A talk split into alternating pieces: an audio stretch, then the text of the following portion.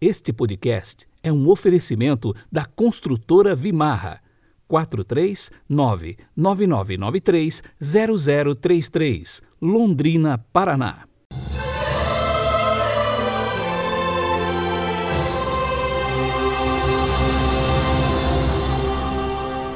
Segunda-feira, 16 de agosto de 2021. A cor litúrgica de hoje é o verde, e o pensamento de São Pedro Julião, abre aspas. Quem vive com Jesus, de Jesus e por Jesus, se torna um tabernáculo, um sacrário, fecha aspas.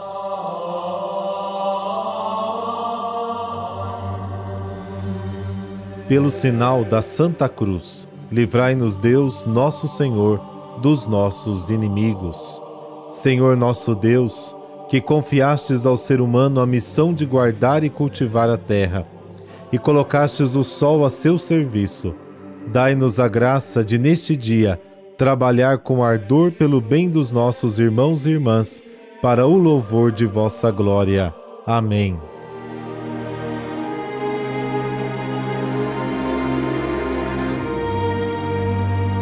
Mateus capítulo 19, versículos de 16 a 22. Alguém aproximou-se de Jesus e disse: Mestre, o que devo fazer de bom para possuir a vida eterna? Jesus respondeu: Por que tu me perguntas sobre o que é bom? Um só é o bom. Se tu queres entrar na vida, observa os mandamentos.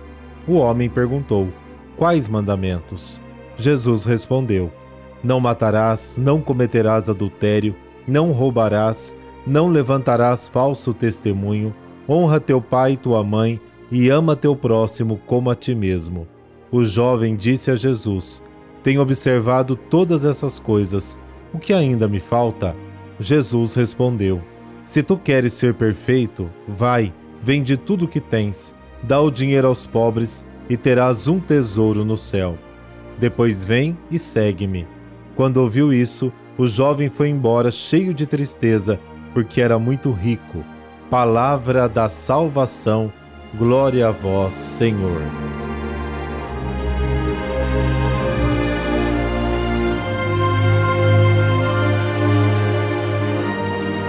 Todo mundo quer ir para o céu, mas nem todos querem viver de acordo com a lei de Deus. A pobreza evangélica exigida no Evangelho de hoje não é um simples conselho, mas uma ordem fundamental para entrar na dinâmica do reino. Tudo tem valor em nossa vida, mas nem tudo tem o mesmo valor. Ser pobre, segundo a passagem bíblica, é, antes de tudo, saber se comportar diante dos bens, especialmente dos bens materiais.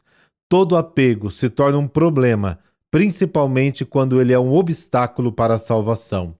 Os relacionamentos com as pessoas e com as coisas devem estar voltados para a salvação que nos é oferecida. A resposta do jovem a Jesus não deixa de ser um sinal claro da presunção. Tem observado todas essas coisas. Mas o mandamento do amor que ele afirma ter, na verdade, não é completo, porque é incapaz de renúncias e de desapegos para melhor servir e amar. O chamado de Cristo é exigente.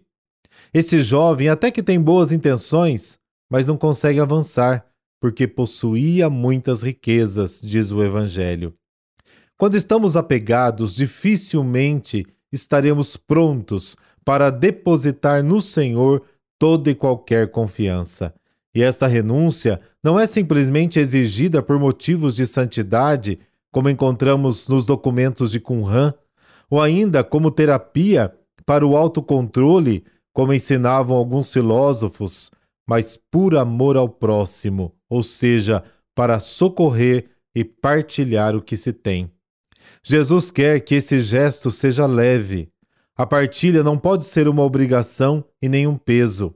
Quem está demasiadamente apegado tem grande dificuldade em repartir e, por consequência, também não consegue seguir Jesus de perto.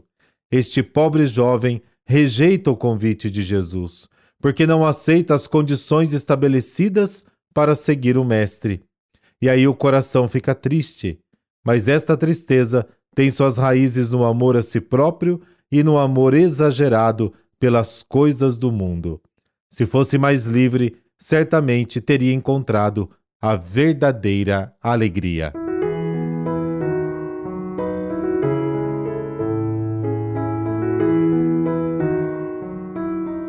Santo Estevão da Hungria. O santo de hoje, nascido no ano 979, foi filho do primeiro duque húngaro, convertido ao cristianismo por meio da pregação de Santo Adalberto, bispo de Praga. Wojk era o nome dele, até ser batizado na adolescência, recebendo o nome de Estevão, o primeiro mártir cristão, tendo sempre como guia o mestre e bispo de Praga. Santo Estevão casou-se com a piedosa e inteligente Gisela, a qual muito lhe ajudou no governo do povo húngaro, já que precisou unificar muitas tribos dispersas e até mesmo bem usar a ação militar para conter oposições internas e externas. Ele, até entrar no céu em 1038, não precisou preocupar-se com a evangelização inicial do povo, mas se ocupou do aprofundamento do seu povo na graça chamada cristianismo.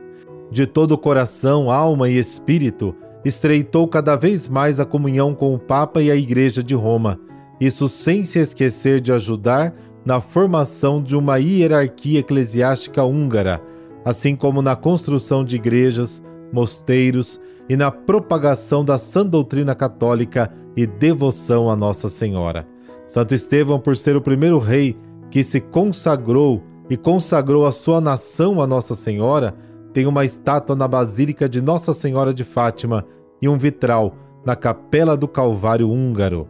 Por intercessão de Santo Estevão da Hungria, dessa bênção de Deus Todo-Poderoso, Pai, Filho, Espírito Santo. Amém. Uma excelente semana para você.